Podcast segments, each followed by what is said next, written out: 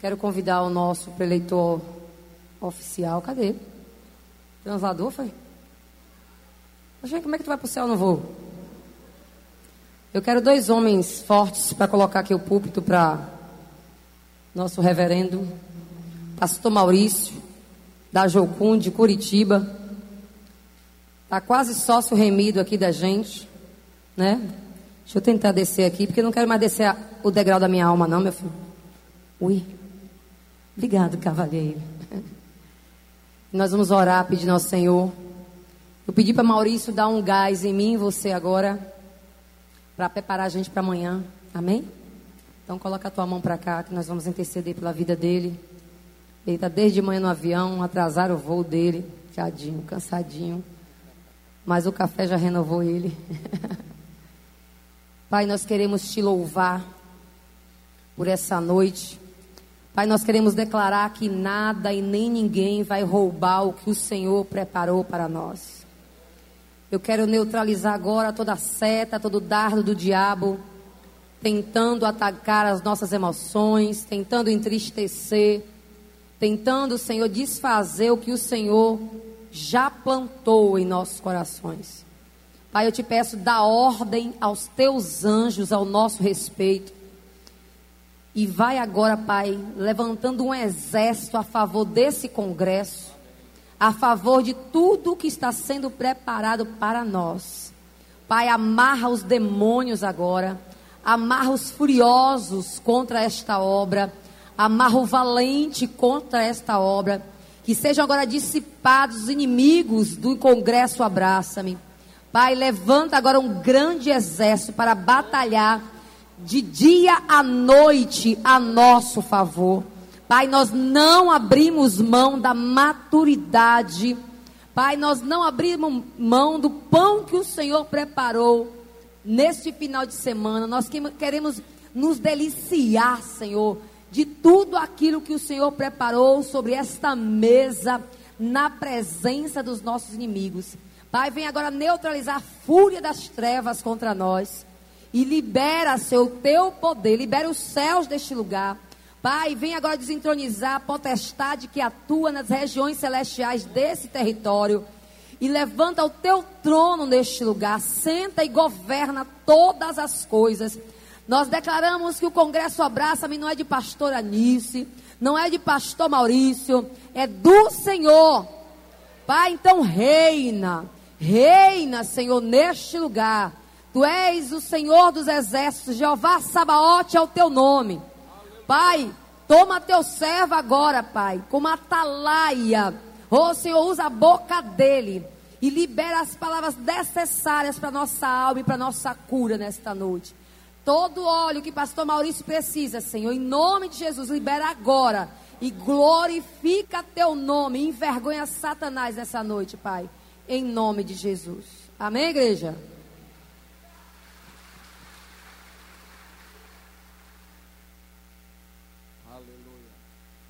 Boa noite, irmãos. Vocês estão aí? Boa noite. Crente só responde Pai do Senhor, boa noite. Não responde não, né? Crente é, crente é crente mesmo. Mas que Jesus abençoe seu coração nessa noite. Estou feliz demais de estar aqui de novo. Um abraça-me.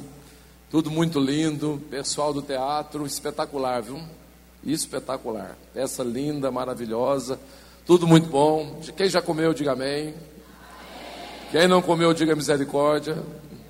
Graças a Deus, todo mundo bem alimentado. A gente pode ficar, né? Uma das melhores coisas, irmãos, das melhores não, né? Mas uma das coisas extraordinárias do Abraça-me é a alimentação, né? A gente come até a barriga inchar aqui, né? Deus é bom demais. E essas cozinheiras, Deus dá uma graça para elas aí nesse congresso, que o negócio não é brincadeira, não, viu? Só Jesus. Mas, irmãos, estou feliz, animado. Né? Eu estava hoje, enquanto estava lá em São Paulo, estava pensando, não vi a hora de chegar aqui, de poder estar junto com os irmãos, rever o pessoal que a gente já conhece, conhecer pessoas novas. Eu já falei, né? Todo abraço eu falo isso, mas eu vou falar de novo. Quando Jesus voltar, eu quero subir com os crentes aqui de Salvador, fazendo festa, animado, se Deus quiser. E... Mas eu estou feliz. Irmãos, o tema desse ano, Maturidade. Maturidade. Essa palavrinha, irmãos, ela é pequena, mas ela machuca demais, viu? Maturidade é um negócio sério. E eu vou pedir que você feche seus olhos agora para a gente orar, para você suportar o que Deus tem preparado para você nesses dias, amém?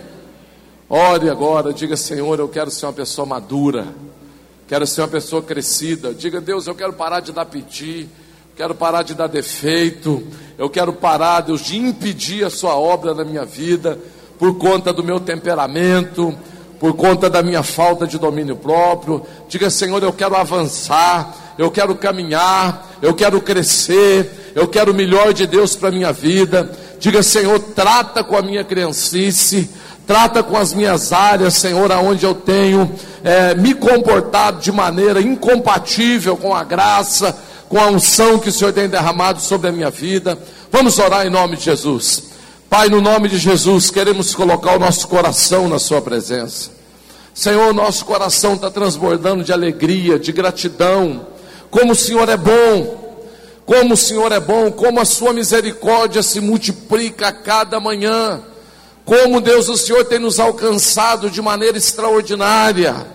Como o Senhor tem tido paciência conosco, Jesus. Te adoramos nessa noite, Senhor. Nosso coração está cheio de expectativa cheio de vontade para ouvir a Sua voz, para entender os seus caminhos, para conhecer os seus preceitos.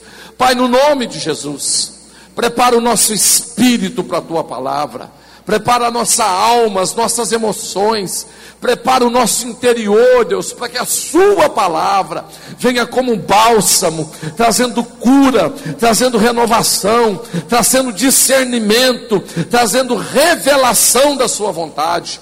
Deus, que esses dias nós possamos ser alcançados, curados, ministrados, transbordados pelo Senhor em nome de Jesus. Que cada pessoa, Deus, que está nesse lugar, possa ter um encontro com o Senhor, um encontro com as suas realidades, um encontro com as verdades que vêm do céu, confrontando toda mentira do nosso coração.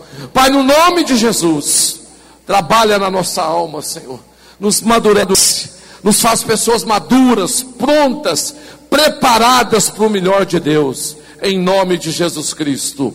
Amém e amém. Queridos, eu quero falar nessa noite sobre quatro fases da vida cristã. Quatro fases da vida cristã. Como foi muito bem apresentado aqui nessa noite, eu acredito que você tenha prestado atenção no teatro. A maturidade, queridos, ela é uma conquista, é um lugar, a maturidade não é um sentimento, a maturidade não é um pensamento, assim como a santidade, assim como cura, não são sentimentos ou pensamentos, são lugares, lugares que nós construímos, lugares que nós galgamos, lugares que nós pleiteamos ao longo da nossa vida. Maturidade não acontece da noite para o dia. Maturidade, queridos, não é apenas eu desejar, não tem nada a ver com o que eu quero, com o que eu sinto. Maturidade é prática, é vida diária, é decisão, é escolha. Maturidade, queridos, ela se revela na nossa vida diante das provas, diante das dificuldades. Então, se você está pedindo para ser um crente maduro, se prepare para ter batalhas. Se você está pedindo para ser um crente maduro, se prepare para enfrentar o seu maior inimigo, você mesmo. Se prepare para se olhar no espelho todo dia de manhã e falar: hoje eu tenho que me vencer, hoje eu tenho que dar respostas para a minha vida.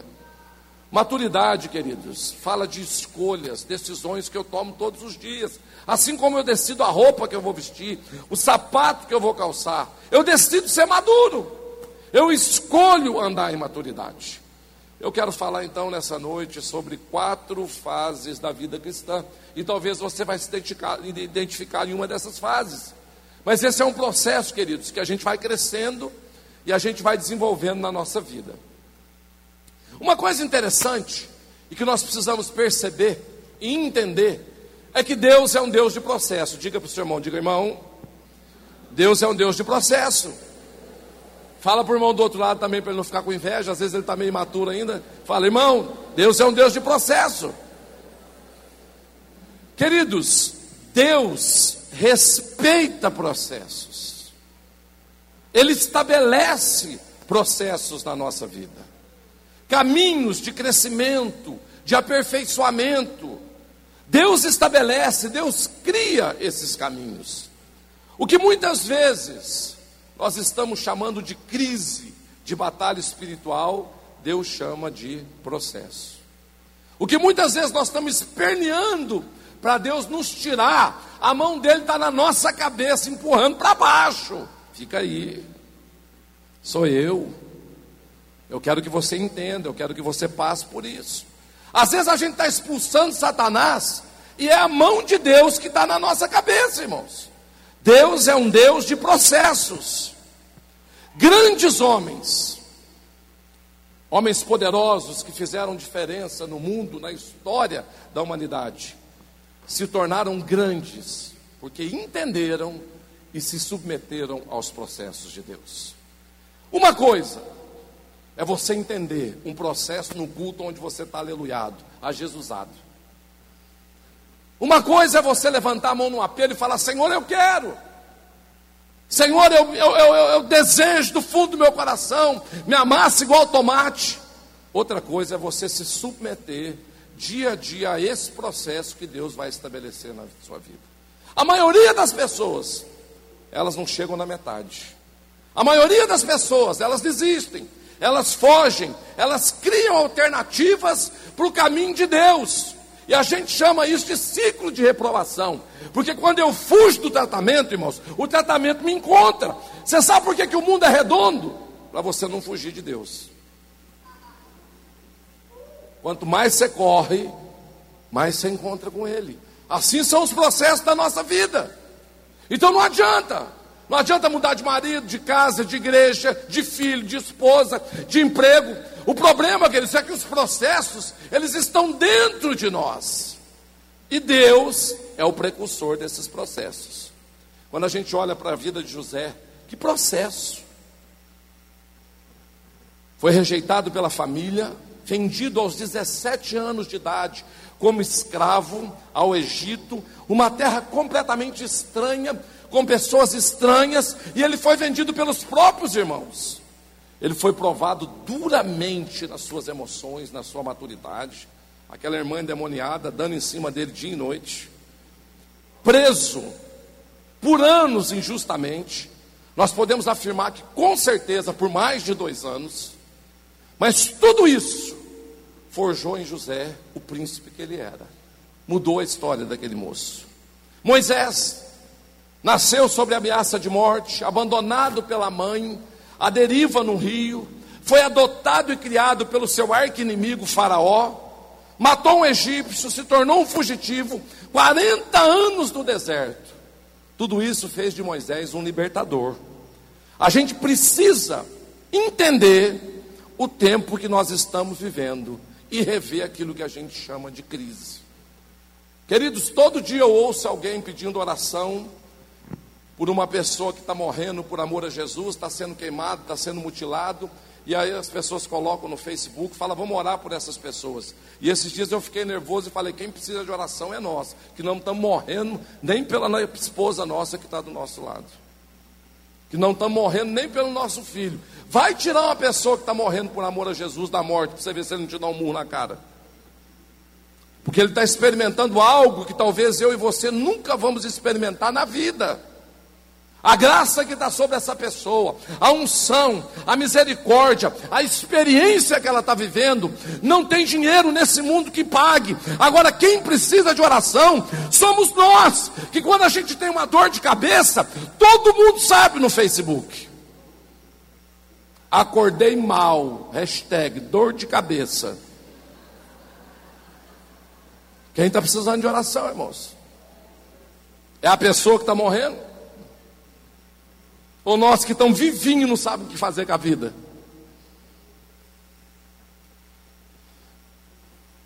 Eclesiastes, capítulo 8, versículo, diz, versículo 5 diz o seguinte: Quem guarda o mandamento não experimentará nenhum mal, e o coração do sábio discernirá o tempo e o juízo. A Bíblia diz que há uma sabedoria em discernir o tempo que nós estamos vivendo. Olha para a pessoa que está do seu lado e pergunta para ela: qual o tempo que você está vivendo? Diga para essa pessoa: é tempo de ser maduro. Fala para ela: é tempo de maturidade. Fala para ela: é tempo de passar pelo processo de Deus.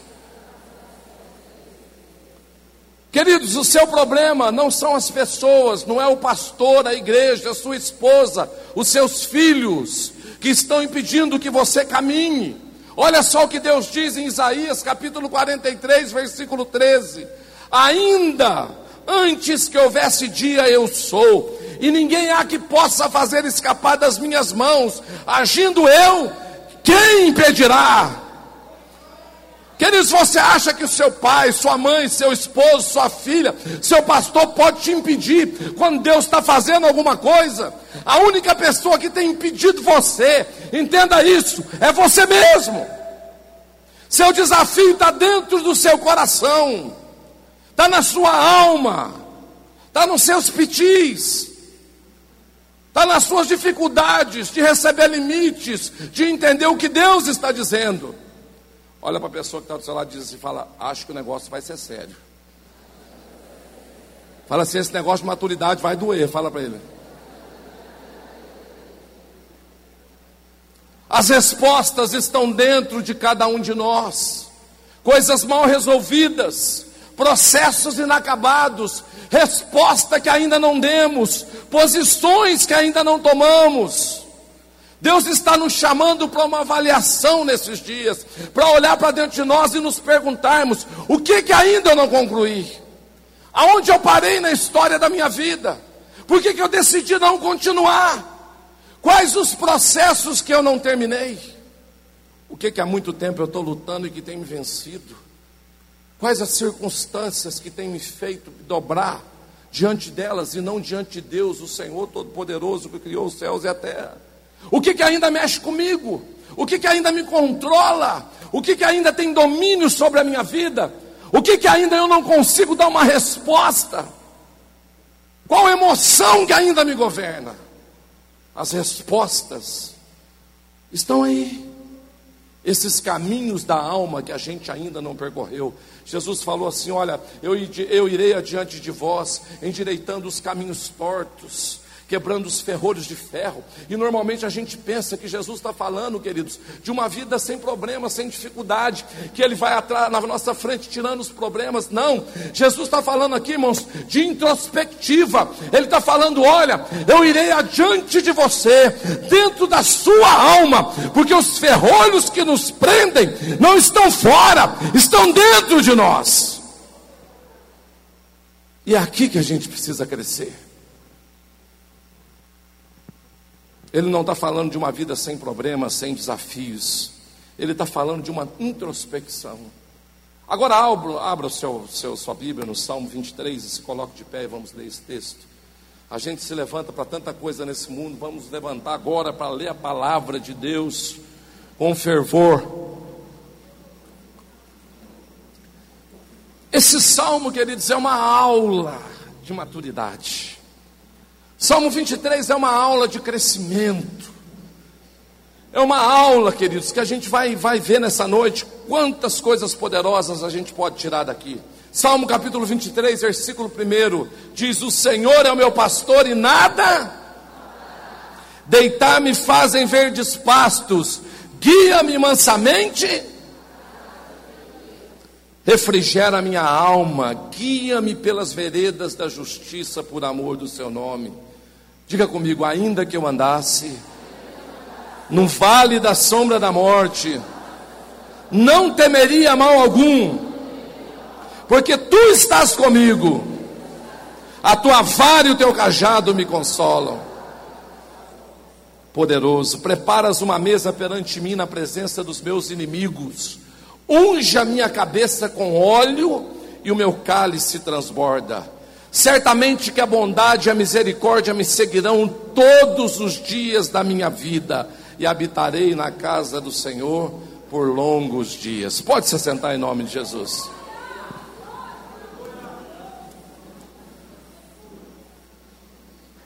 Queridos, qual é o seu objetivo na vida? Qual o seu objetivo? Salmo 23 foi escrito por Davi. E Davi, queridos, é uma pessoa especial, porque Deus dá um testemunho tremendo de Davi lá em Atos, capítulo 13, versículo 22. Deus fala assim: Eu achei a Davi, filho de Jessé, homem segundo o meu coração, que executará toda a minha vontade. Irmãos, pessoas raríssimas, pessoas que estão dispostas a fazer toda a vontade de Deus. Pessoas que estão dispostas a se submeter totalmente a Deus. Pessoas a quem Deus pode dar um testemunho, como deu, deu da vida de Davi. Talvez seria uma ambição do nosso coração, mas quem de nós nessa noite não gostaria que Deus falasse isso a respeito de nós? Achei da pastora Nisso uma mulher segundo o meu coração. Oh, que coisa espetacular. Eu não sei qual é o seu objetivo na vida. Eu não sei qual o seu sonho. Eu não sei por que ou pelo que você está pronto a dar a sua vida. Porque uma coisa é importante você perceber: você está gastando a sua vida em prol de alguma coisa. Você precisa parar para pensar nisso. Para ser um bom marido, você vai pagar um preço alto. Estou falando, o negócio é feio. Agora, para ficar solteiro, você vai pagar um preço alto também. Para ser um bom pai, você vai pagar um preço altíssimo. Mas tem pessoas que dariam a vida para ter um filho, estão pagando um preço alto. Para ser um bom filho, você vai pagar um preço alto. Mas tem pessoas que estão chorando a perca de um pai e estão pagando um preço alto. Tudo na vida tem um preço. E você está pagando esse preço. Agora, o problema da maioria das pessoas é que elas não estão cientes que elas estão pagando um preço e elas não estão escolhendo por aquilo que elas querem pagar um preço. Pelo que, que você está disposto a dar a sua vida? Porque a sua vida está sendo gasta de alguma maneira.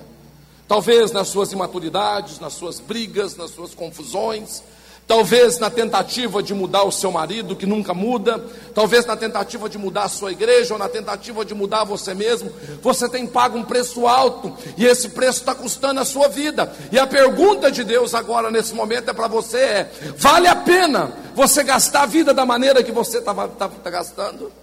Isso traduz a sua vida numa vida abundante que Jesus prometeu? Mas o desafio de Deus para todos nós, sem exceção, é que no mínimo a gente deseje que o Senhor tenha essa opinião sobre nós, que sejamos um homem e uma mulher segundo o coração de Deus. Queridos, existem pessoas que são extremamente importantes na nossa vida. Eu fiz uma mensagem sobre isso, pessoas que marcam a nossa vida. Quem seria Davi se não fosse Golias? Quem aqui já enfrentou gigantes na sua vida? Quem enfrenta gigantes na sua vida? Todos os dias. Nós estamos enfrentando gigantes. Com, da, com Golias, Davi aprendeu até autoridade sobre as adversidades, sobre os gigantes.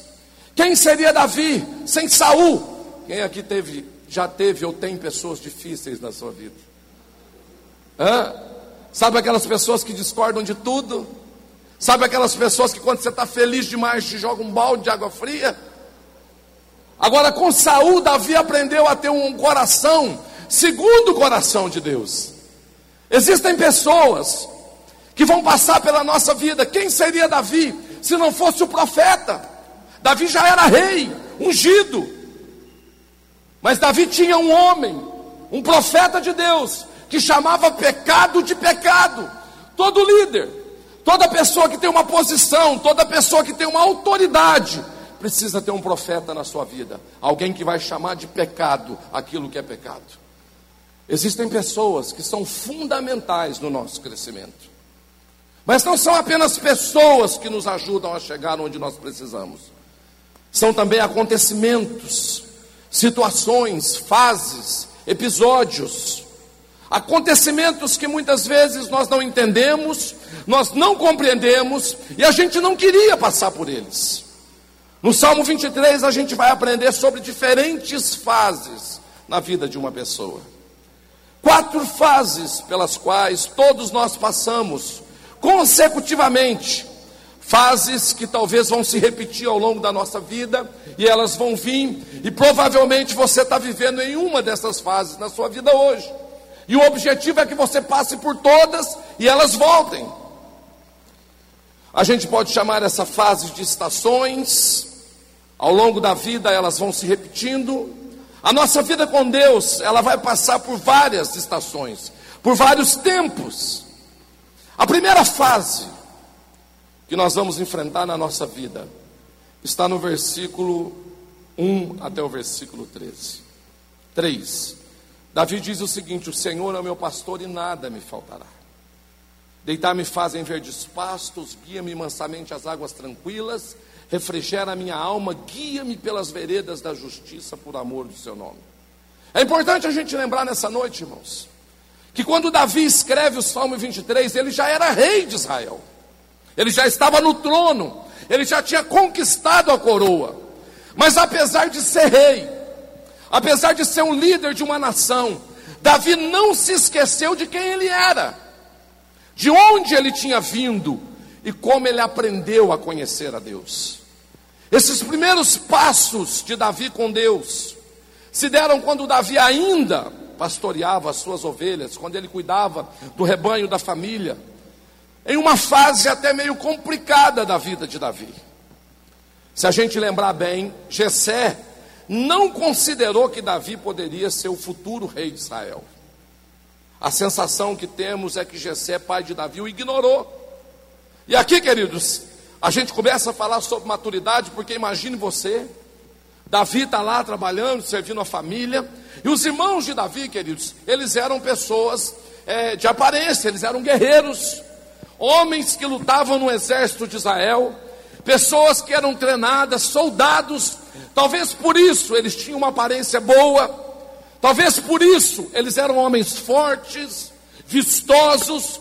Então, de repente, chega na casa de Davi um profeta e fala: Olha, Jessé, nós viemos escolher um rei. E esse rei está dentro da sua casa. E aí Jessé prontamente pega todos os seus filhos e eles colocam a melhor roupa e eles se alinham na frente da na, na sala da casa e eles estão lá e o profeta então agora está lá com o óleo da unção para ungir e ele começa a passar em revista aqueles homens porque ali estaria o futuro rei de Israel. E aí ele vai, olha um, dois, três, quatro, olha todos, não encontra ninguém, volta, pergunta Jessé, todos os seus filhos estão aqui? Jessé fala, está todo mundo aqui. E aí o profeta volta para não cometer nenhum erro, olha de novo e fala: olha, infelizmente o rei de Israel não está aqui. Você não tem nenhum filho a mais. E aí Jessé fala: lembrei, tem mais um. Aí manda o mensageiro chamar Davi às pressas, e o mensageiro chega correndo suave, fala: Davi, larga tudo pelo amor de Deus, que o profeta está na sua casa. Ele vai ungir um rei de Israel. E Davi vem correndo, apavorado, e fala: Nossa, eu tenho que me lavar. E quando Davi chega na cabeça de Davi, ele fala: Agora ele vai colocar todos os meus irmãos, e ele vai escolher entre a gente. Quando ele põe o pé na porta, ele descobre que a seleção já havia feito, sido feita. E que só chamaram ele porque nenhum dos outros era rei de Israel. E Davi olha e fala: então, se o rei estivesse aqui, nem na, na seleção eu entrava. Eu estava lá no meio do mato, trabalhando, todo mundo em casa à toa, e nem me chamaram, e só me chamaram porque não tinha outra opção. Se fosse você, o que, que você faria? O que, que você faz, queridos, quando chama outra pessoa da igreja e não chama você? O que, que você faz quando você se esforça muito você é o que mais trabalha. E você é deixado de lado. O que é que você faz quando parece que você não faz parte do grupo? Como é que você se sente? Davi olha para aquela cena e fala: Não, tudo bem, vou perdoar dessa vez. E aí ele entra. E aí o profeta bate o olho em Davi e fala: Não, esse é o rei de Israel. E agora ele estufa o peito e fala: Ainda bem que sou eu, estou mandando tudo, e o profeta fala, ajoelha, ele ajoelha, o profeta olha na cabeça dele. Um calor danado, aquele óleo desce, mistura no cabelo, na roupa, e o profeta fala para ele: Deus abençoe, pode voltar para o campo. E aí Davi vai para o campo com a cabeça melada de óleo e pensando: que negócio de ser rei que é esse? Estou fedendo a óleo. O problema nosso, queridos, é que a gente vem num culto e acha que a gente vai voltar para casa Jesusado. O problema nosso é que a gente vem num abraço e acha que maturidade, irmãos, é um óleo que vão botar nas minha cabeça. Maturidade, meu querido, é um exercício. Quando você voltar para casa melado de óleo, e a primeira pisada de bola que você der, alguém olhar para sua cara e fala: Não foi no abraça-me, não?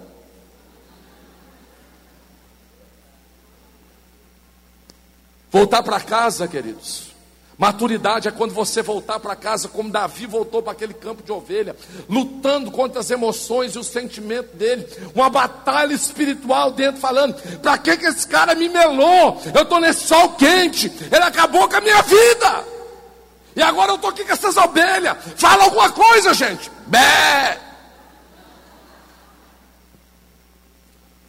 Maturidade é quando você voltar para sua casa e você estiver sozinho dentro do seu quarto e você tiver que se enfrentar. Aí você vai falar, mas é a unção que eu recebi no abraço-me. E o que falaram sobre a minha vida no abraço-me. E a profecia que me deram no abraço-me. E as pessoas que oraram comigo no abraço-me. E aí Deus vai te falar: tudo isso é válido. Mas você precisa desenvolver um coração de rei. Volta para o pasto, Davi. Volta para o pasto. Vai cuidar das ovelhas? Eu não sei qual é a sua expectativa nesse congresso, queridos. Mas se você está pensando em assistir, assim, sentir um arrepio ou alguma coisa assim, dentro do seu quarto tem um buraquinho que chama tomada. Você pode enfiar o dedo lá, você já vai estar tá resolvido.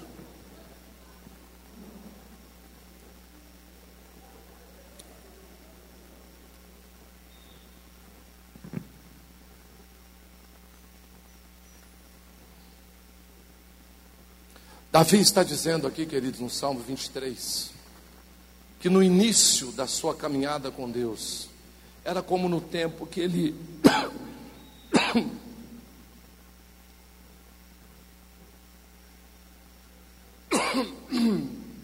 Desculpe, irmãos.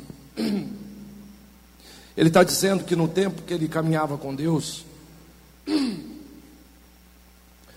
é como no início, quando ele cuidava das suas ovelhas. Davi era um bom pastor. Davi está dizendo que a sua relação com Deus era semelhante à de um pastor com a sua ovelha. A Bíblia fala que Jesus é o bom pastor. João capítulo 10, versículo 11 diz: Eu sou o bom pastor e o bom pastor dá vida pelas ovelhas. Hebreus capítulo 13, versículo 20 fala assim: Ora, o Deus de paz que pelo sangue da aliança eterna tornou a trazer dos mortos o nosso Senhor Jesus Cristo, o grande pastor das ovelhas. A Bíblia se refere, refere a Jesus como um bom pastor.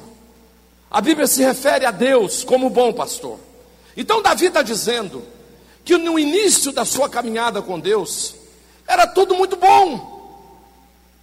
Para ele, a ênfase da sua vida nesse período era eu não tenho falta de nada. O Senhor é o meu pastor, nada me.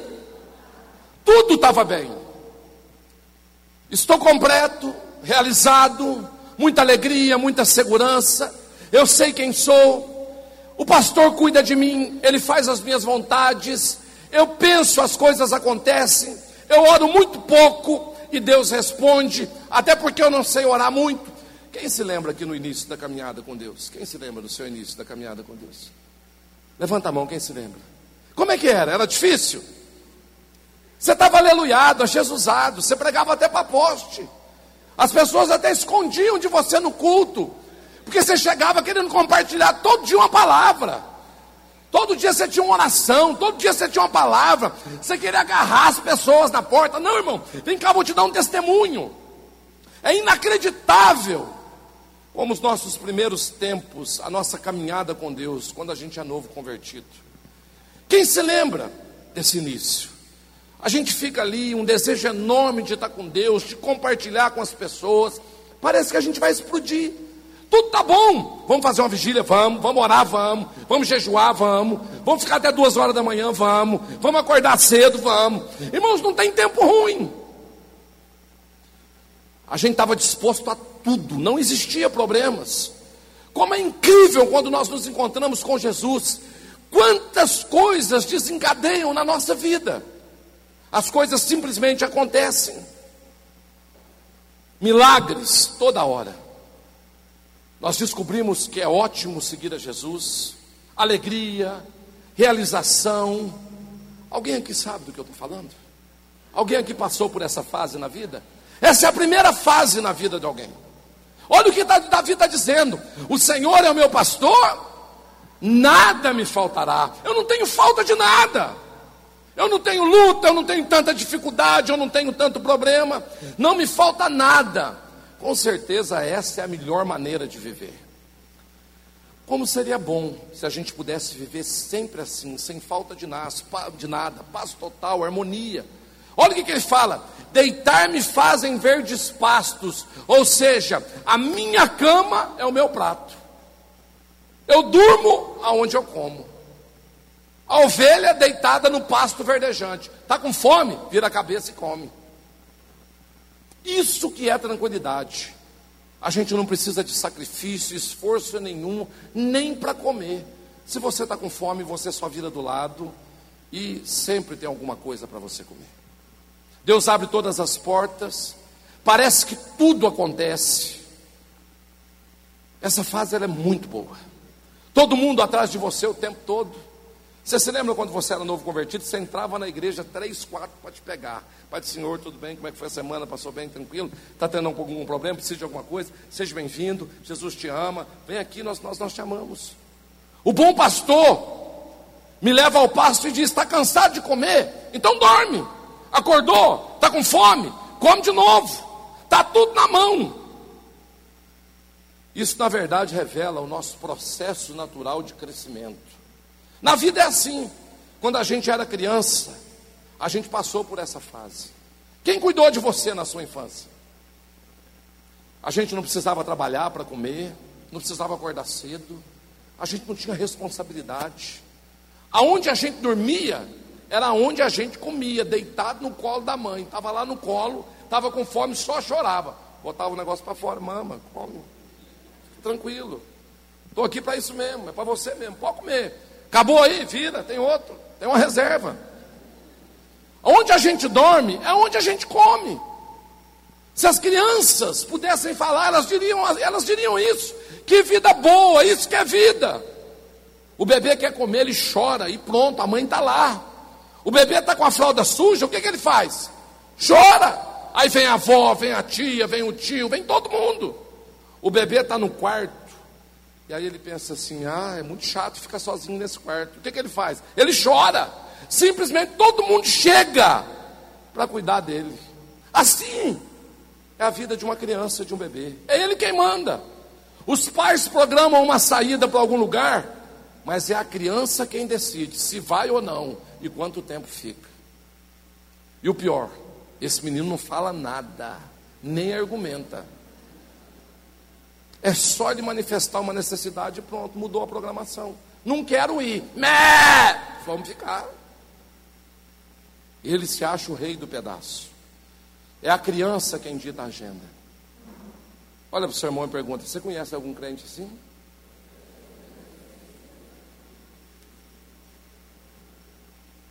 Era isso que Davi estava dizendo. Nessa fase da nossa vida, nada me falta.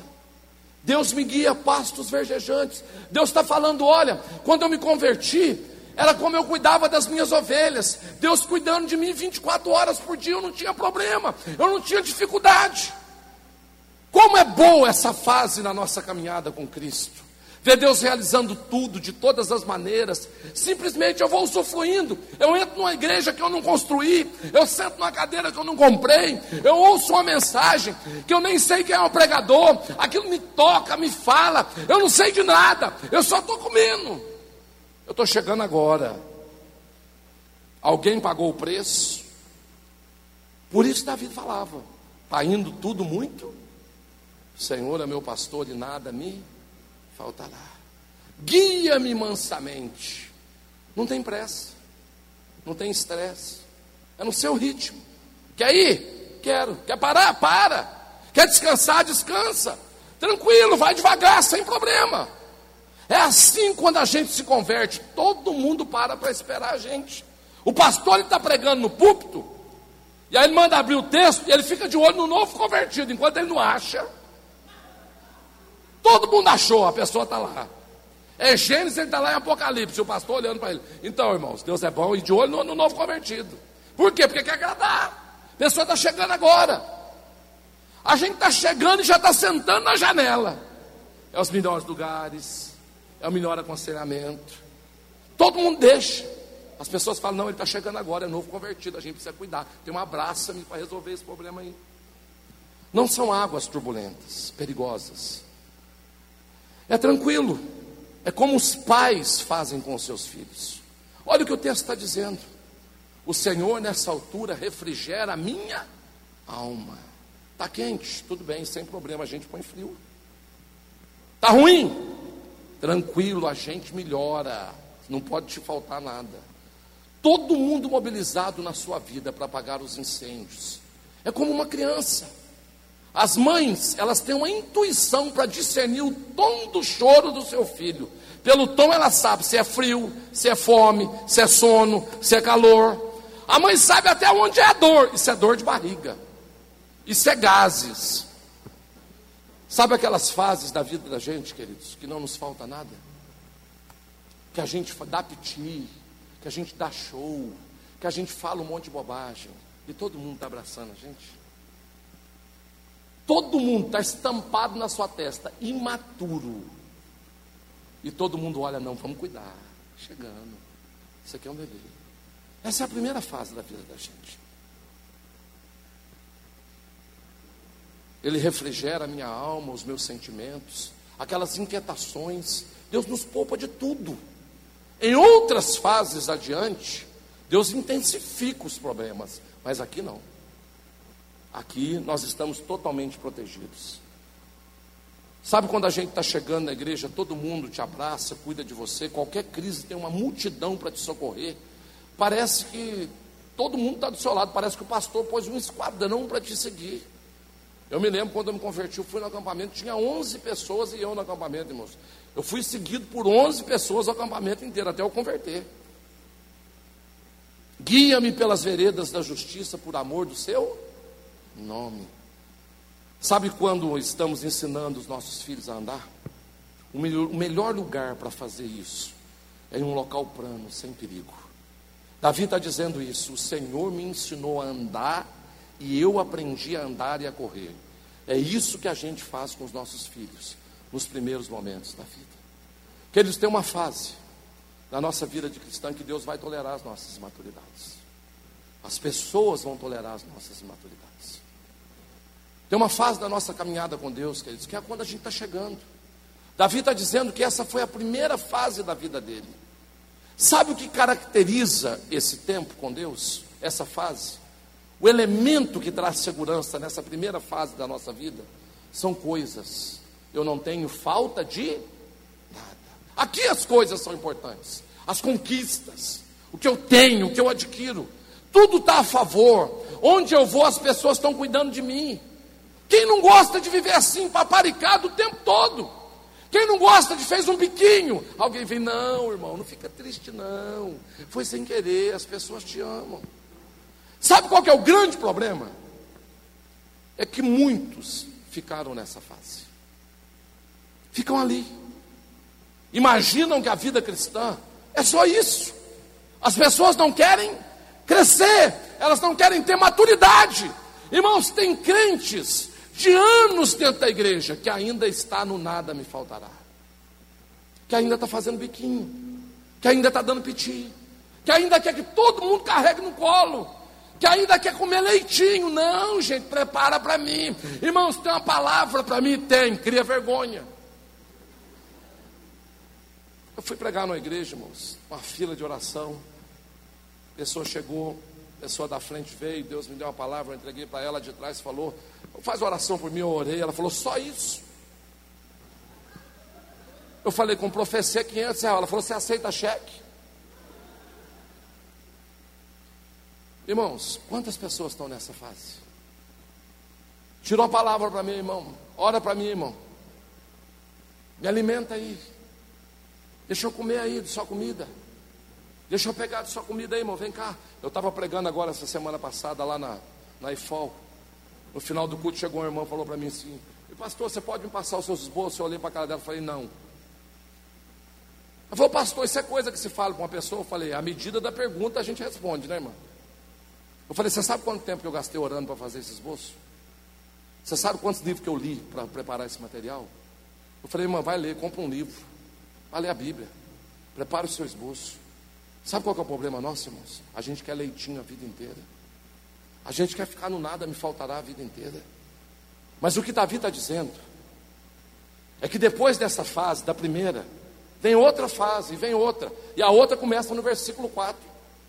Ainda que eu ande pelo vale não temerei mal algum, porque tu estás comigo, a tua vara e o teu cajado me consolam. E aqui começa a segunda fase na vida cristã. Aqui não tem mais nada me faltará. Aqui as coisas não são mais importantes. Aqui nós viramos a página, mudamos literalmente de fase. O que significa essa segunda fase? Qual o significado? São aqueles tempos na nossa vida que nós somos conduzidos a vales de sombra e de morte. E sabe quem conduz? O pastor.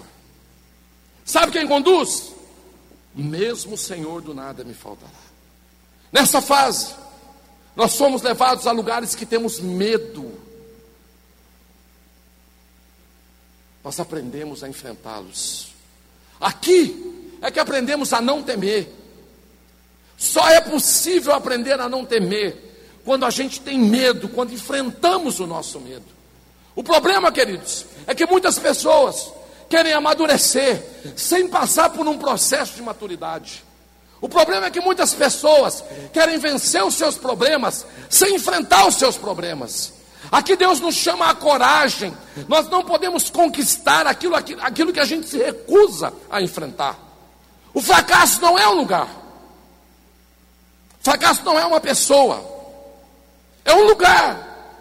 Muitas pessoas se tornaram seu fracasso. Algumas pessoas pecaram, erraram, adulteraram, prostituíram, beberam e elas se tornaram aquilo que elas fizeram. Então a maioria das pessoas olha para um bêbado e diz: é um alcoólatra. Não, ele é um filho de Deus que está vivendo um momento de alcoolismo. Diga para a pessoa do seu lado: você não é um pecador. Você é um santo lutando contra o pecado. Tem muita gente que se escora nisso e diga: Não, eu sou pecador mesmo. Eu nasci assim mesmo. Eu vou morrer assim. Eu sou meio Gabriela mesmo. Eu recebi isso sobre a minha vida. Esse espírito baixou em mim um dia. O de Gabriela. Eu nasci assim, eu vou morrer assim. Meu querido, você é um santo e que está lutando contra o pecado, por isso se posicione, cresça, amadureça, deixe Deus trazer à luz a sua melhor versão. Seu medo, seu maior medo, é o lugar da sua maior autoridade. É nesses lugares que Deus vai te levantar, que Deus vai te exaltar, que Deus vai te falar: chegou sua hora. Pare de fugir dos seus medos. Muitas pessoas querem vencer os seus desafios sem enfrentá-los. Não tem como crescer sem passar pelo vale de sombra de morte. Sabe como é que é esses vales? Quando você vai a Israel, você vê esses vales. Esses vales, queridos, são lugares, são fendas estreitas, no meio de rochas, que você não pode passar com dois, três, você precisa passar sozinho. É você e Deus. Davi está dizendo que não foi sempre aquela boa fase, que a presença do pastor era perceptível, que ele estava lá todo o tempo, pelas facilidades, pelas minhas vontades feitas. Davi aqui está dizendo de um vale de sombra e de morte, com caminhos estreitos. Davi está falando de fases na nossa vida onde Deus nos conduz a situações onde nós temos que aprender a andar sozinho, a temer. Esses vales você não anda acompanhado. Olha para a pessoa que está do seu lado e fala: desce do colo. Olha para a pessoa que está do seu lado e fala: chegou sua hora. O problema nosso, sabe o que é, queridos? São os colos.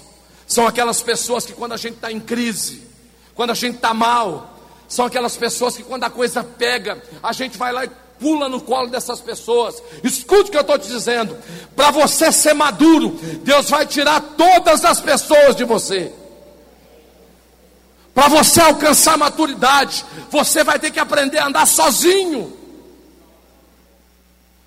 Davi está dizendo dessas situações. Para você entender isso, uma imagem para você compreender essa fase. Sabe quando os pais levam os filhos pela primeira vez na escola? O pai e a mãe vão lá, todo feliz, todo aleluiado, tentando convencer o menino que é uma coisa boa, ele está todo desconfiado. E aí o pai deixa o filho na escola, a vontade do pai e da mãe é ficar junto. Se a gente soubesse que os nossos filhos iam crescer e ir embora, a gente nunca ensinava eles a andar. Fica engatinhando até o resto da vida. Imagina aquela criança, chorando, olhando para a gente com aquela cara triste. E a professora diz para o pai: vai embora, vai embora, está tudo bem, é assim mesmo. A mãe chora mais que o filho. Agora imagina essa criança sozinha, pela primeira vez em um ambiente onde ela não conhece ninguém. Ela olha para a cara daqueles coleguinhas, um mais safado que o outro. Pessoas que ela nunca viu e ela é forçada a aprender e ainda não pode chorar. Mas é isso que um bom pai faz. É isso que um bom pai tem que fazer. Porque se ele não fizer isso acontecer, quem vai chorar mais tarde será ele por conta das consequências que o filho vai colher na vida. O filho não será preparado para a vida. O pai precisa entender que esse menino precisa aprender a confiar, a fazer o seu caminho. Preste atenção. No vale da sombra e da morte, as coisas não são mais importantes. Vai chegar uma fase da sua vida, queridos, que você não vai estar atrás de coisas. Quando a maturidade começa a nos alcançar, a gente não está mais nessa de nada nos faltará. As coisas não são um fator de segurança nessa fase. Mas o fator de segurança nessa fase do vale de sombra e de morte é a vara e o cajado. A vara e o cajado que eles na Bíblia sempre apontam para a palavra de Deus, a promessa de Deus, a voz de Deus, aquilo que Deus disse, aquilo que Deus prometeu, aquilo que Deus falou conosco. É nesse lugar que nós aprendemos a ouvir a voz de Deus. É aqui que Deus fala conosco, no vale da sombra e da morte. Você vai ter que aprender a caminhar sozinho, a descer do colo. E nesse lugar sozinho é que nós vamos descobrir que a palavra de Deus está conosco e está em nós. Quantas pessoas não aprenderam a ouvir a voz de Deus? Porque ainda não desceram do colo. Quantas pessoas não têm discernimento, não conseguem caminhar um metro sozinho, queridos? Tem pessoas que são pesadas. Tem pessoas que estão se tornando pesadas no nosso ministério, no nosso caminhar. Porque, queridos, já passou da hora de sair do nada me faltará. Ela precisa entrar num vale, ela precisa ouvir a voz de Deus, mas o tempo todo ela está terceirizando, queridos, esse processo na vida dela. Escute uma coisa: maturidade não se terceiriza, ou você vive, ou você morre no vale da sombra da morte, ou você aprende a ouvir a voz de Deus, ou você vai definhar nesse deserto. Queridos, esses lugares de solidão na sua alma, esses lugares de desespero, esses lugares que muitas vezes você tem se encontrado e você tem se perguntado, Deus, por quê? Eu vou te responder nessa noite. É porque Deus quer que você cresça, é porque Ele quer que você amadureça, é porque Deus quer mudar o seu comportamento, é porque Deus não tolera mais as suas criancices, é porque chegou a hora de você mudar a sua história. Talvez você está assim, Tem dia que você chega em casa, você está cercado de todo mundo, você se sente sozinho. Você está esperando que alguém venha, que alguém lhe dê uma palavra, que alguém fale com você. Queridos, Deus está com ciúme de você. Ele não vai mandar mensageiro, ele vai falar diretamente com você.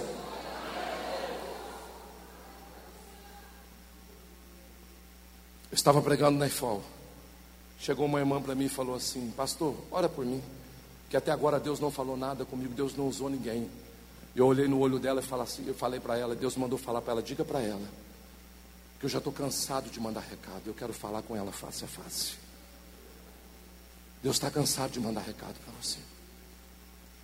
Deus quer falar com você, queridos. Deus te trouxe aqui para soprar no seu ouvido. Deus te trouxe aqui para dizer para você: olha, ainda que você esteja no vale de sombra e de morte, mas nesse lugar você vai ouvir a minha voz. E vai ser lá, e vai ser de lá que eu vou te levantar. Vai ser lá que você vai vencer os seus medos. Vai ser lá que você vai vencer os seus temores. Vai ser lá que você vai vencer a depressão. Vai ser lá que você vai vencer a ansiedade. Nesse vale, o velho homem vai morrer. E você vai sair totalmente diferente.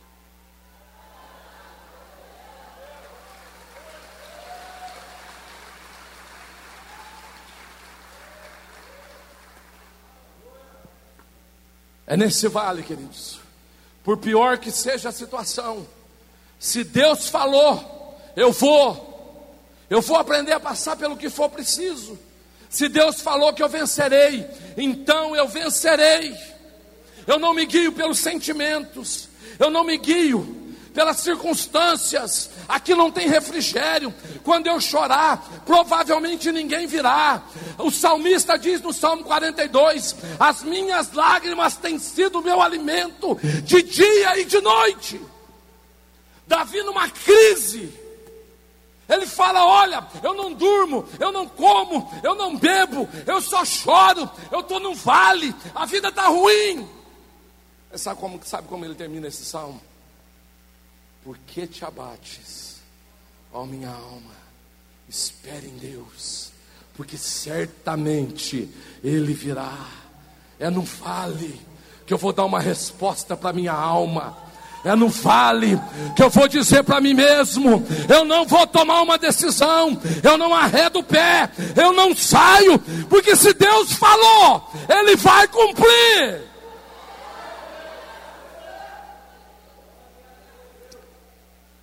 Você precisa crescer e eu preciso crescer. Todos nós temos que aprender e crer nisso, passar pelos vales e desafios individualmente. Tem pessoas que estão nos impedindo de crescer, estão nos colocando no colo, estão facilitando as coisas para a gente. A promessa de Deus é que Ele estará conosco todos os dias, até o final dos tempos. Salmo 119, versículo 49 e 50, o salmista diz assim: Lembra-te, Senhor, da palavra dada ao teu servo, no qual me fizestes esperar. Isto é a minha consolação na minha aflição, porque a tua palavra vivificou-me. O salmista aqui está tentando dizer para Deus: Deus, lembra, lembra da palavra que o Senhor me deu. O salmista no vale da dificuldade, ele se vira para Deus e diz: Senhor, o Senhor está lembrado da palavra que o Senhor me deu? Por que, que o salmista tem a ousadia de ir diante de Deus para lembrar Deus?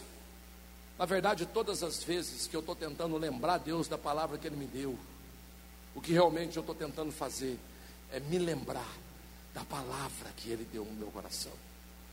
Deus não nos colocará para enfrentar situações que a gente não possa suportar. Se você está passando uma situação difícil, saiba que você está apto a viver esse momento. E Deus espera mais de você. Pare de resmungar. Pare de reclamar. Se coloque como filho e filha de Deus e fala: Senhor, eu quero ouvir a Sua voz, a Sua murmuração. Está te impedindo de ouvir Deus te dar o caminho, está te impedindo de ouvir Deus falar com você: olha, é só um tempo, é só um momento, brevemente passará e você será outra pessoa. O problema, irmãos, é que Deus confia mais em nós do que nós mesmos. Deus acredita em você, Ele confia em você.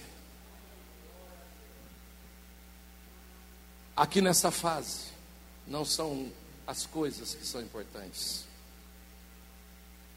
Aqui é quando o dinheiro, a posição, os recursos não podem fazer nada.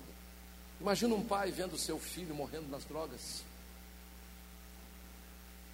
E está disposto a gastar tudo que tem, mas percebe muitas vezes que o dinheiro não pode fazer nada. Quando recebemos a notícia de alguém que amamos, que está com uma doença incurável, você pode ter o dinheiro que for. Nessa fase, queridos, as coisas não valem nada. A única coisa que, nós, que pode nos confortar aqui é uma palavra de Deus, é ouvir a voz de Deus. Aqui não são coisas, aquilo que a gente anela, aquilo que a gente deseja, aquilo que estamos dispostos a dar à nossa vida, mas sim a palavra de Deus, porque é nela que eu vou confiar. São vales de sombra de mortes, caminhos difíceis, estreitos. Quando Davi achou que tinha aprendido tudo na segunda lição, que essa talvez fosse a lição mais dura da sua vida, naqueles tempos de solidão, de vales, de perigos. Então vem a terceira fase. Olha para a pessoa que está do seu lado e fala: terceira fase. Fala para ela, está na metade. Fala para ela, já está terminando, fica firme.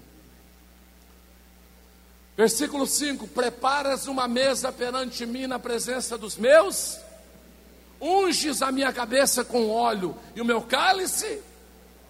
Aqui no versículo 5, inicia uma outra fase, um tempo diferente. Olha só, Deus chega para Davi e fala: Davi, eu quero te servir um banquete. Olha, Davi, eu mesmo vou fazer tudo: cozinhar, decorar a sala, eu vou preparar tudo.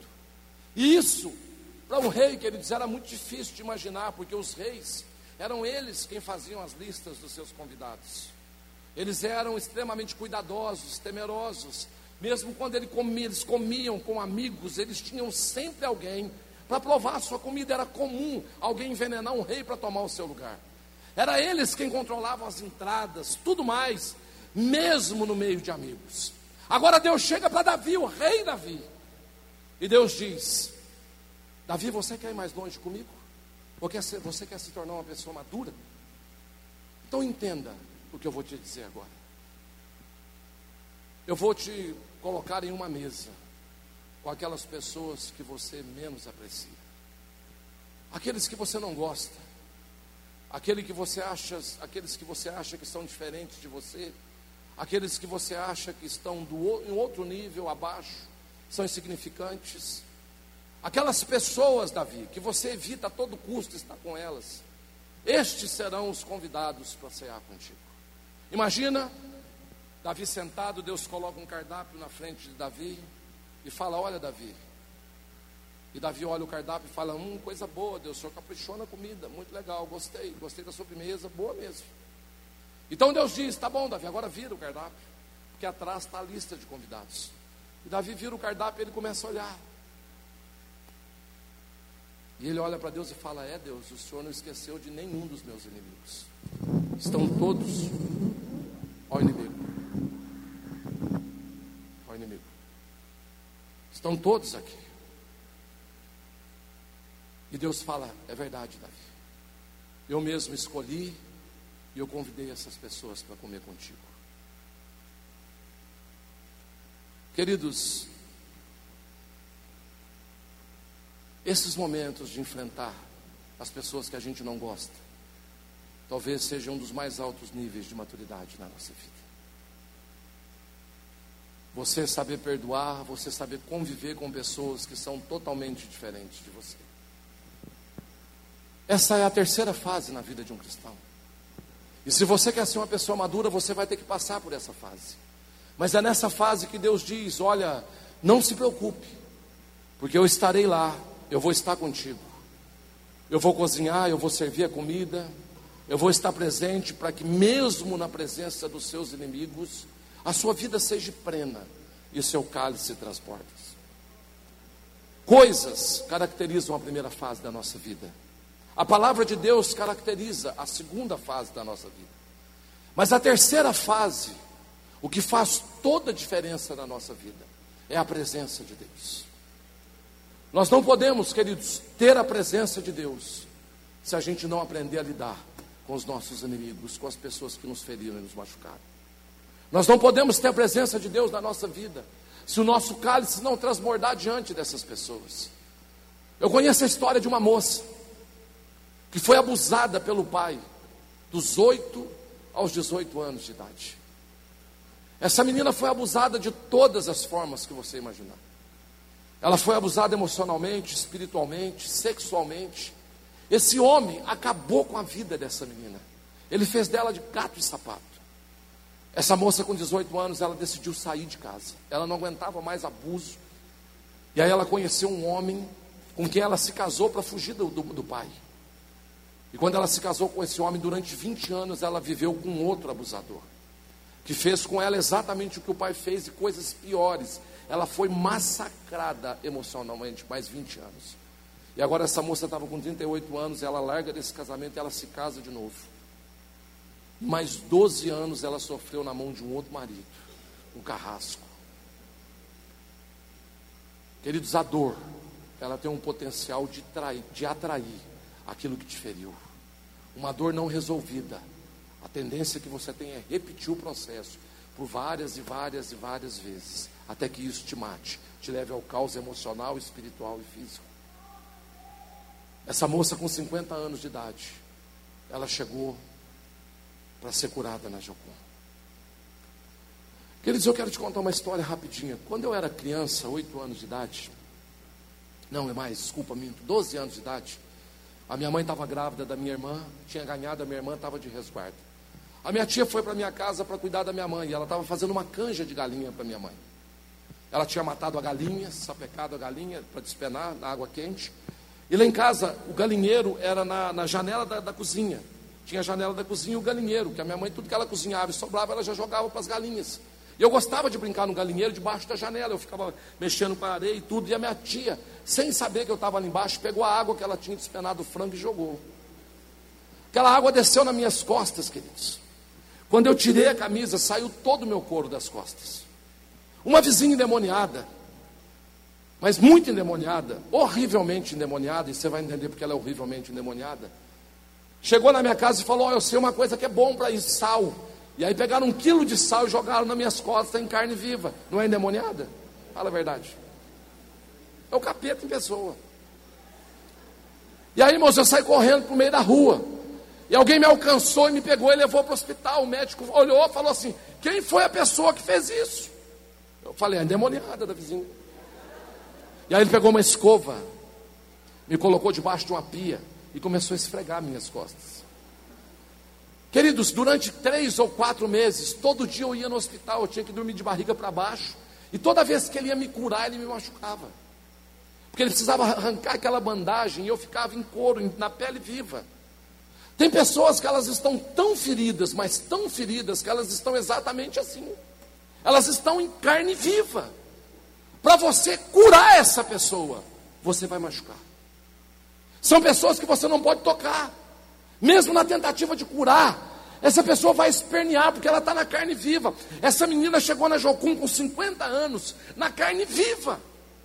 Ela não sabia receber um toque, um abraço, que ela interpretava como abuso. Ela foi abusada a vida inteira. Todos os homens que a tocaram abusaram dela. Foram anos de cura, anos de processo, de ministração, de choro. Até que um dia essa menina foi alcançada por Deus de uma forma sobrenatural. E ela foi enviada para a África para trabalhar no orfanato, cuidar de crianças. Cinco anos na África, no orfanato. Ela recebe um telefonema. Era alguém ligando do hospital e falando para ela: olha, seu pai está em estado terminal de câncer. E ele não tem ninguém para cuidar dele. Você é a única filha. Ela desligou o telefone na hora. E ela foi orar e Deus falou: Você vai voltar para cuidar do seu pai. E ela voltou. E agora todos os dias ela tinha que lavar, trocar a fralda e tocar aquele homem que desgraçou a vida dela. Todas aquelas dores e feridas vieram à tona de novo. Toda amargura, decepção.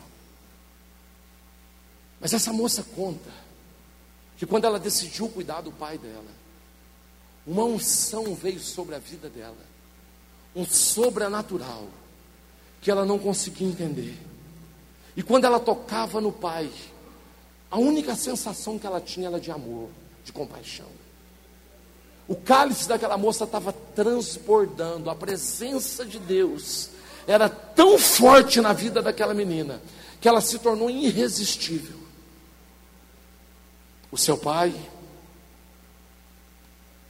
depois de alguns dias ela cuidando do seu pai, ela chegou um dia, o pai estava ajoelhado, e ele começou a chorar, e falou: Olha, eu quero entregar minha vida para Jesus, porque eu nunca vi um amor como esse na minha vida. Três dias depois aquele homem morreu. Queridos, uma pessoa madura, ela não tem inimigos. Uma pessoa madura, ela tem dificuldade de ter inimigos. Essa é a terceira fase na vida de uma pessoa. Você se sentar na frente dos seus inimigos e o seu cálice transbordar. De uma forma abundante. A sua maneira de ser, de pensar, de agir. É aqui, queridos, que a bondade e a misericórdia vão te seguir.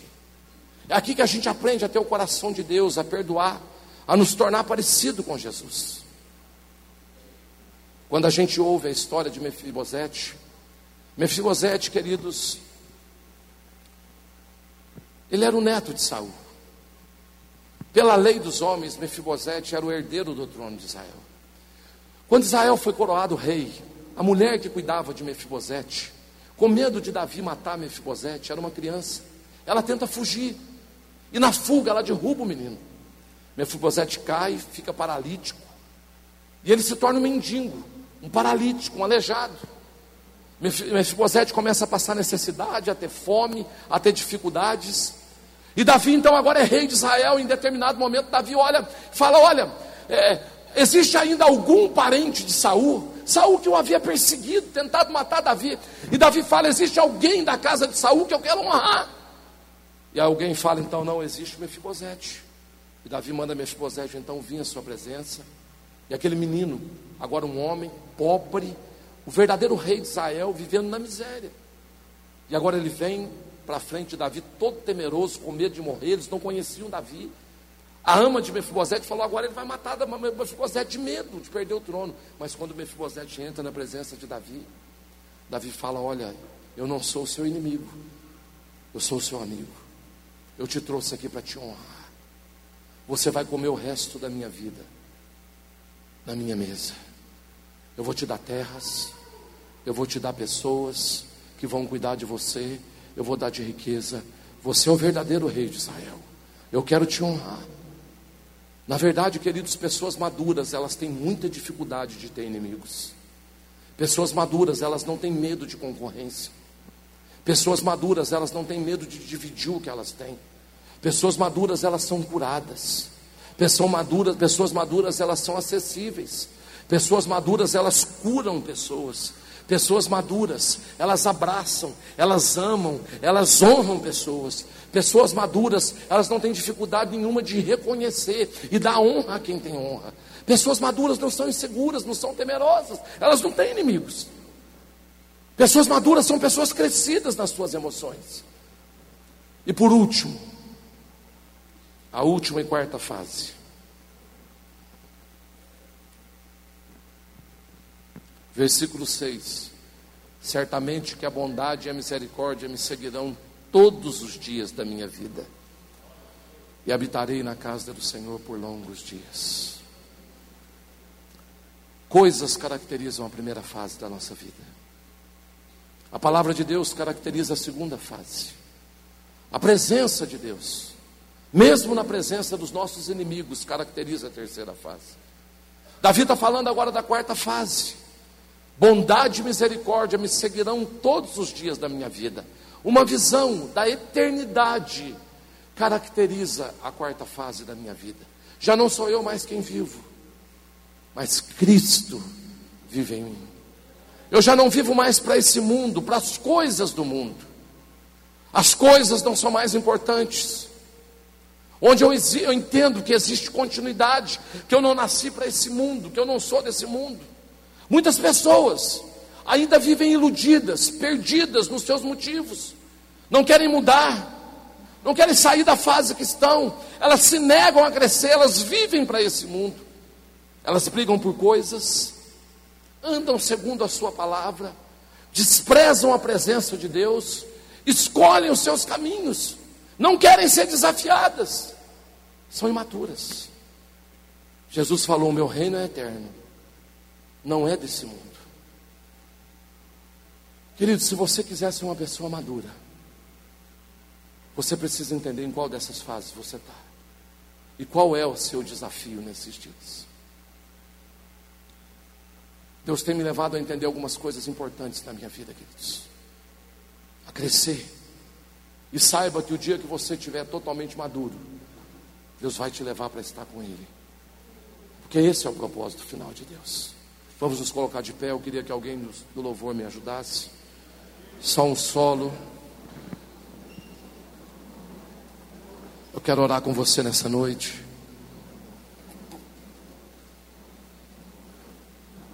Não fique com pressa de ir para o seu alojamento. Só um solo, só o teclado mesmo. Só o teclado, por gentileza. Querido, se desligue agora do que você está ligado aí.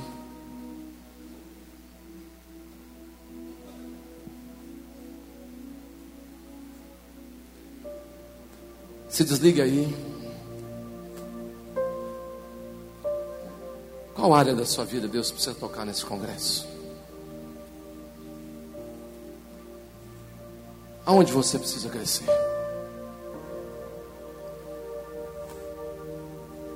Eu preciso que você entenda a seriedade desse tema. Queridos, eu tenho certeza absoluta, Deus vai fazer uma cirurgia na sua alma. Deus vai tocar em áreas difíceis, complicadas. Quando a gente fala de emoção, emoção é um campo, queridos, que a gente perde o controle facilmente. Quando a gente fala de crescimento, na verdade nós somos treinados para não crescer. Eu quero falar de orfandade um desses dias. Muitos de nós fomos abandonados, somos órfãos de pais presentes. Fomos treinados a não acreditar que a gente pode ser diferente, que a gente pode ser maduro.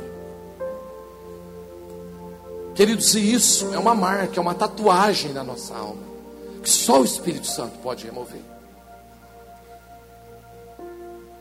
Mas eu acredito que nessa noite Deus vai começar uma obra na sua vida. Se você se sente assim, vem aqui à frente, eu quero orar com você nessa noite. Saia do seu lugar. Se disponha a vir para os braços de Deus nessa noite. Pode sair, não fique com medo, não, queridos. Vem, vem aqui para frente. Traga a sua dor para o altar. Traga os seus medos. Pode vir bem para frente mesmo, bem para frente. Traga as suas limitações diante de Deus nessa noite. Se você não quiser orar, só chore. Faça o que você sentir melhor nessa noite.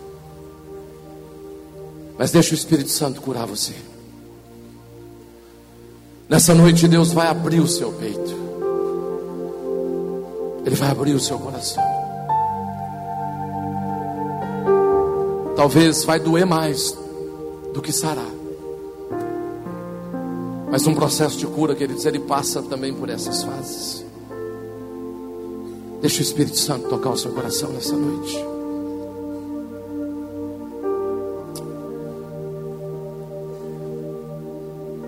Senhor, nós queremos colocar os teus filhos e as tuas filhas no teu altar nessa noite.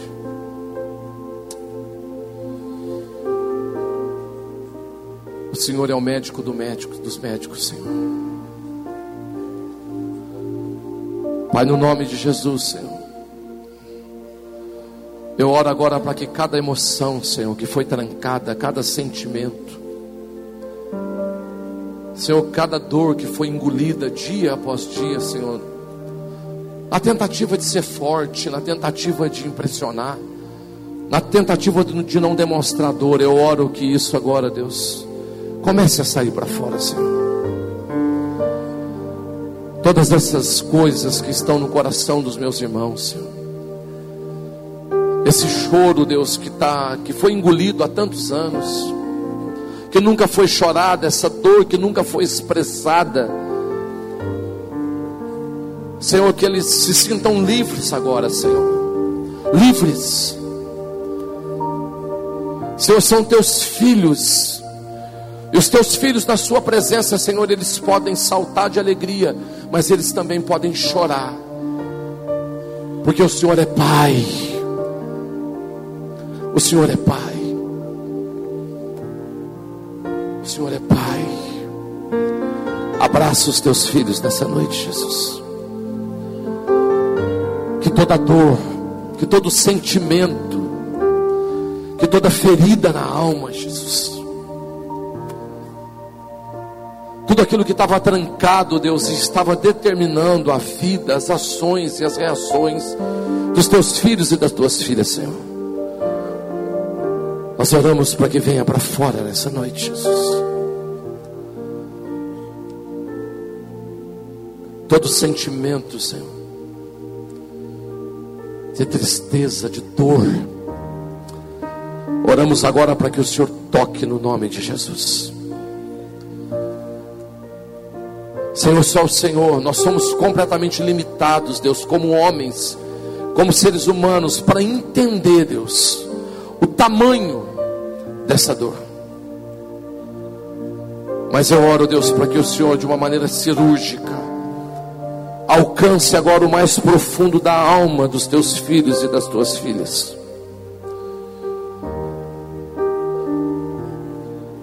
Senhor, abre agora, abre Abre essas feridas, Senhor. Abre.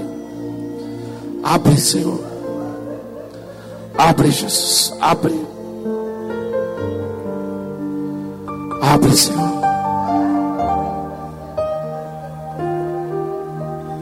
Espírito Santo, vem abraçar essas pessoas. Vem abraçar, Senhor.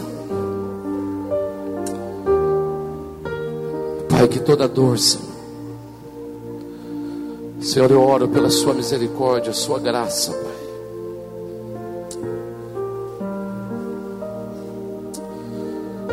Espírito de Deus, Espírito de Deus. Essa menina é tão jovem, Jesus, tão jovem, tanta dor.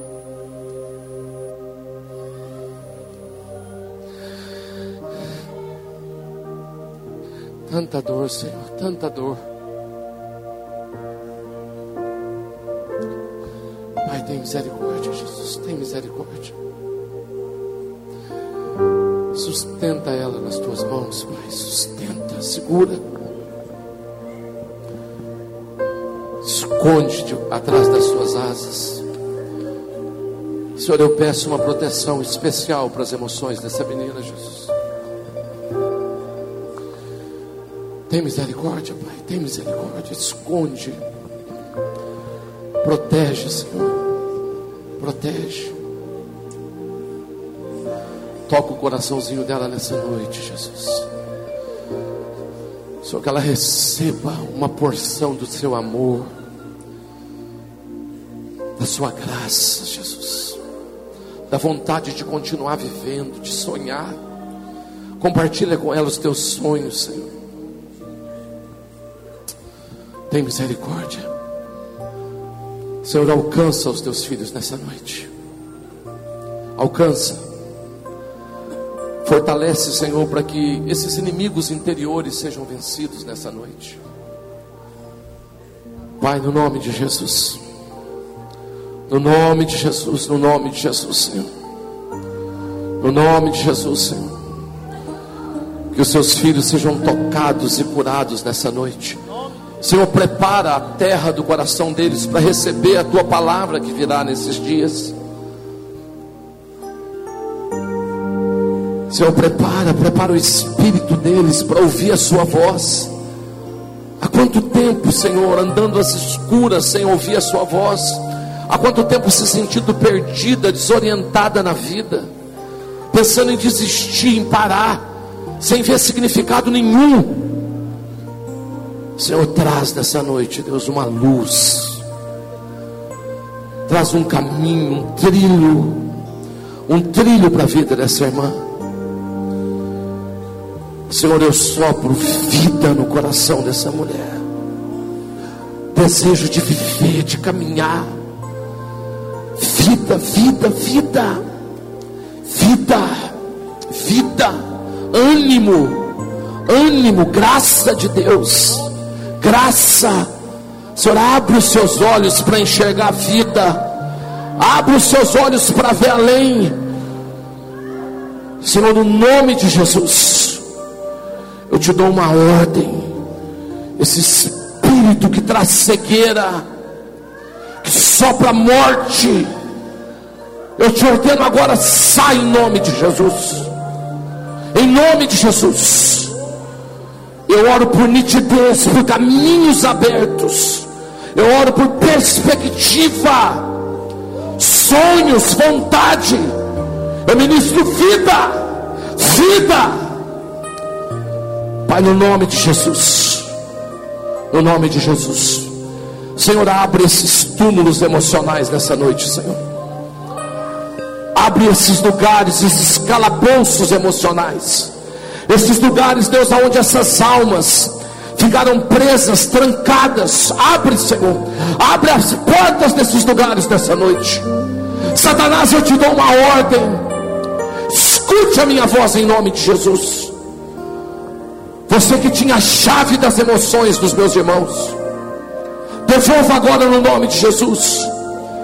Nós estamos agora na autoridade do Espírito Santo de Deus, e como igreja, requerendo de volta agora o controle das emoções dos meus irmãos.